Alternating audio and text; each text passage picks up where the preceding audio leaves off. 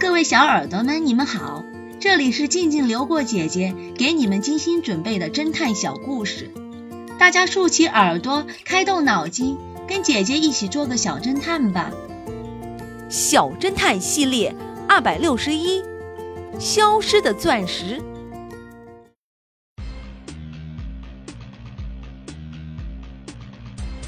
布兰妮是一个臭名远扬的女窃贼。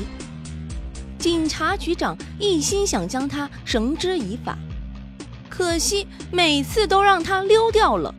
这一天，他又精心策划了一次行动，企图盗窃迈克尔公爵夫人秘密珍藏的一件稀世珍宝——重达五十克拉的钻石——维纳斯的眼泪。经验丰富的布兰妮，轻轻松松的就躲过了防盗监控。他进入了公爵夫人的别墅，找到了储藏钻石的保险柜。保险柜虽然很小，却是金刚打造的，又嵌在墙壁里，所以没法直接搬走。布兰妮试着破解密码，可是密码太复杂了，他试了很久，都没能破解。眼看时间不多了。他只好拿出氧气切割机，对保险柜进行了切割。灼热的火焰将保险柜的门烧开，不久就烧出了一道口子。很快，保险柜的门就被切割开了。就在他欣喜若狂，准备拿出钻石的那一刻，一群警察突然冲了进来，把他包围了起来。警察局长对布兰妮说道：“哈哈，我们部署了这么久，总算抓到你了。哼，别高兴的太早，我总会想出办法逃出去的。”布兰妮轻蔑的说道。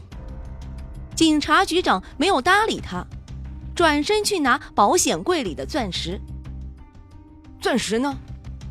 怎么不见了？你快把钻石交出来！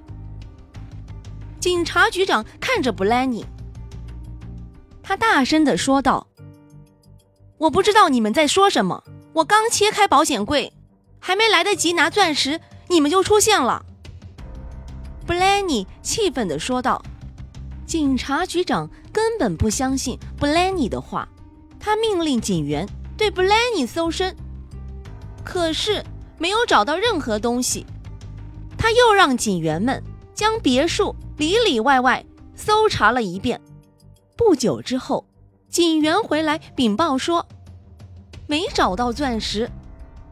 警察局长困惑极了，于是他拨通了 X 神探的电话，向他说明了情况。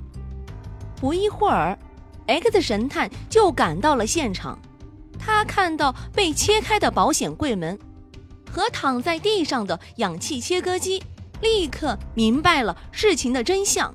我想，，Bonani 还没有拿到钻石，钻石还在保险柜里。X 神探说道。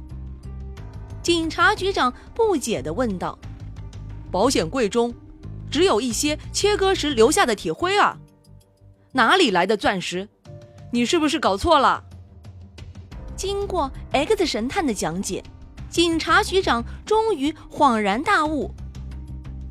警察局长严肃地对布兰妮说道：“钻石虽然不是你偷的，但是你还是要为它负责。”小侦探们，你们知道这是怎么一回事吗？下集告诉你们答案哦。